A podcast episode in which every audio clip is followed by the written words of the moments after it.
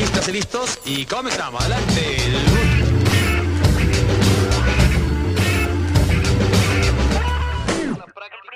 Hablemos Diseño, un programa dedicado a reflexionar. Clara y Horacio. Somos lo que somos porque fuimos lo que fuimos. Juan O'Gorman. Los años 40 en México fueron marcados por la importancia del despegue económico y el alentador impulso de las industrias de la transformación las organizaciones sociales y sindicales impulsadas ideológicamente por un movimiento nacionalista, entendible solo a partir de la Segunda Guerra Mundial, y por el inicio de la industrialización y los bienes de consumo. Esto daría origen a la diversificación de las primeras industrias de artículos y productos de consumo masivo que necesitaría de profesionales interesados en desarrollar, aplicar y promover el diseño en México entiendas el diseño como generador de valor y punto de productividad para la industria.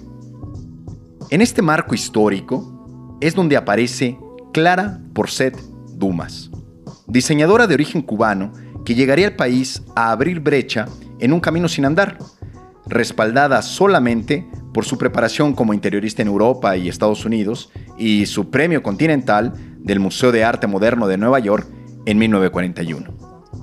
En el país comenzará desarrollando proyectos diversos, algunos al lado de Joseph Albers, ex profesor de la mítica Bauhaus. Clara Porcet, en México, queda impresionada por la vasta riqueza de la herencia cultural. Formas, colores, texturas, materiales, sabores y la influencia formal y artística de las culturas prehispánicas. Universo de imaginario mágico popular que como diseñadora sensible y creativa amalgama, absorbe y manifiesta años después en una nueva forma de diseñar mobiliario.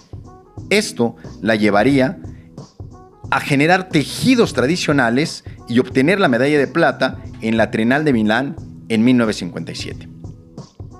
Clara Porcé desarrollaba su actividad de diseñadora entre pintores, artistas, intelectuales, como Diego Rivera, Hans Mayer, Nicolás Guillén, Pablo Neruda y su propio marido Javier Guerrero, creando, proyectando y esperando pacientemente a que surgiera la primera carrera de diseño industrial en la Universidad Nacional.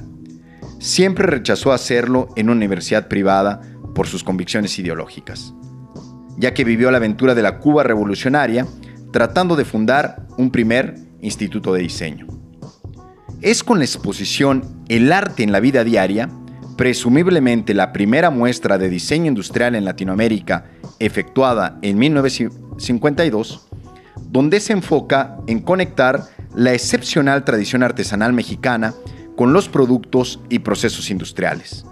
Así nace el diseño industrial en México, dato relevante para los detractores de la artesanía como base del diseño industrial.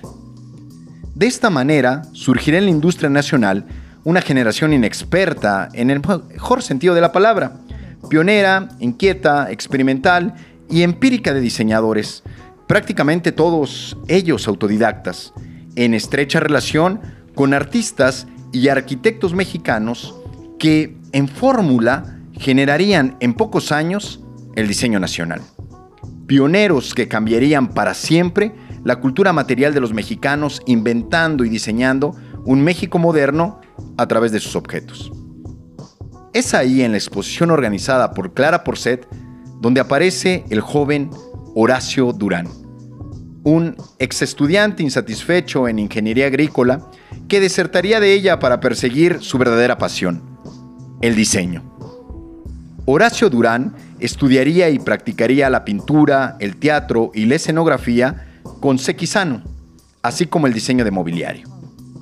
Es 1959 y Horacio, ya profesor de artes plásticas, es encargado de preparar los cursos de diseño industrial a nivel técnico en la Universidad Iberoamericana en la Ciudad de México. Este encargo se da en el marco de su experiencia autodidacta como diseñador de objetos diversos y es por medio de esta inserción en el ámbito académico que se da la primera presencia formal de la disciplina en el país. A veces olvidamos lo joven que es el diseño en México. el diseño se presenta en el ámbito académico y profesional de manera incipiente. Sin embargo, este será su momento fundacional. Años después, Horacio Durán abandonará los cursos en la Universidad Iberoamericana por desacuerdos con el director, el padre Felipe Pardinas, y decide preparar en forma y contenido un plan de estudios para una universidad pública en 1964. A la larga, esa universidad pública sería la Universidad Nacional Autónoma de México. Es hasta 1967 que Horacio Durán consigue una reunión con el rector Javier Barrio Sierra, quien ve en la nueva propuesta académica un sentido técnico y teórico, de proyección industrial y plástica, dando luz verde al proyecto que verá esa luz en el seno de la Escuela Nacional de Arquitectura hasta 1969. El conflicto estudiantil del 68 y el brutal genocidio del Estado mexicano, encabezado por Díaz Ordaz y Echeverría Álvarez, postergarían la gestión de la nueva carrera. Es ya en 1969 cuando Horacio Rudán inicia la carrera de diseño industrial inicio que dará una ramificación al diseño gráfico y posteriormente al diseño textil de manera académica en el país.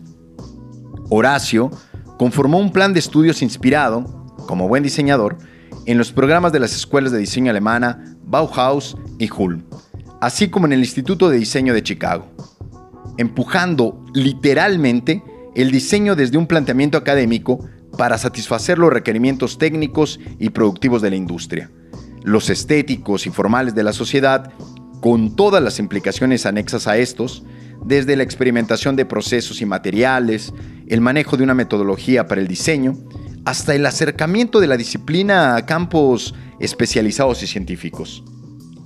Desde aquel inicio, en el sótano de la carrera de arquitectura destinado para esta aventura en la formación de los futuros diseñadores mexicanos, Horacio Durán mencionaría que el conocer los muebles de Clara Porcet lo llevó a probar fortuna por el mismo camino.